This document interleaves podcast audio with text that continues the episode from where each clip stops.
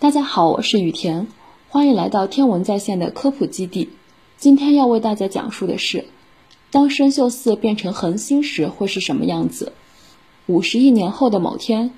太阳会因为氦消耗完而膨胀成一个红巨星，进入它生命周期的最后一环。毋庸置疑，太阳的灭亡对于我们太阳系来说是一个灭顶之灾，但是这仍然比不上其他更巨大的恒星。那些恒星可以膨胀成很少见的红超巨星，在一定条件下，甚至会发生灾难性的大爆炸，成为我们所知的超新星。在大约六百四十光年之外，有一个巨大的恒星，如果它在太阳系的中心，将会吞没水星、金星、地球、火星，甚至可能吞没木星。这颗无比巨大的恒星位于猎户座，叫做参宿四。又叫猎户座阿尔法，是夜空中最亮的十颗星星之一。参宿四是一颗非常大的红超巨星，它的直径在七百到一千倍太阳直径左右，因此它也是银河系已知的恒星里最大的一个。如果人类能够看到所有波长的光，猎户座要比现在亮一万倍，成为夜空中最亮的星。它的大小和亮度不断变化的原因是。这颗巨大的恒星已经走到了它一千万年左右生命的尽头，它已经是一颗很老的超巨星了。参宿四以较快的速度燃烧着它的氢，这使得它的寿命比起其他较小的恒星，例如有超过六十亿年生命的太阳，短了很多。因此，这颗遥远的恒星在我们看来非常独特。在接下来一百万年左右。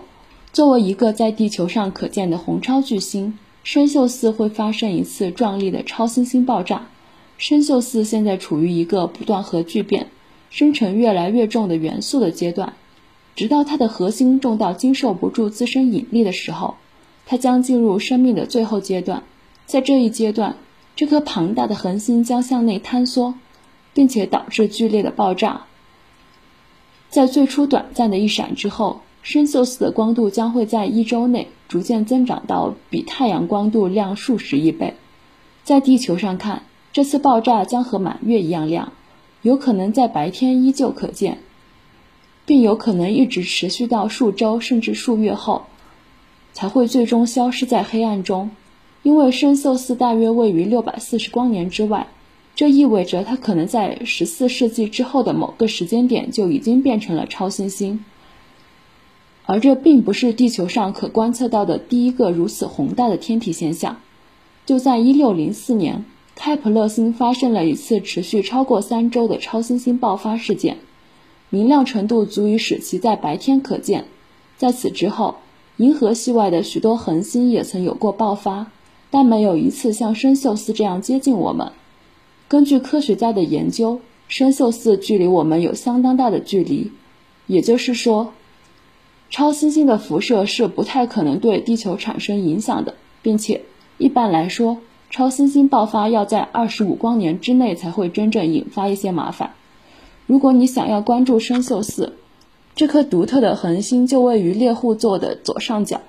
象征着那个传说中猎人肩膀的位置，是一颗橙红色的恒星。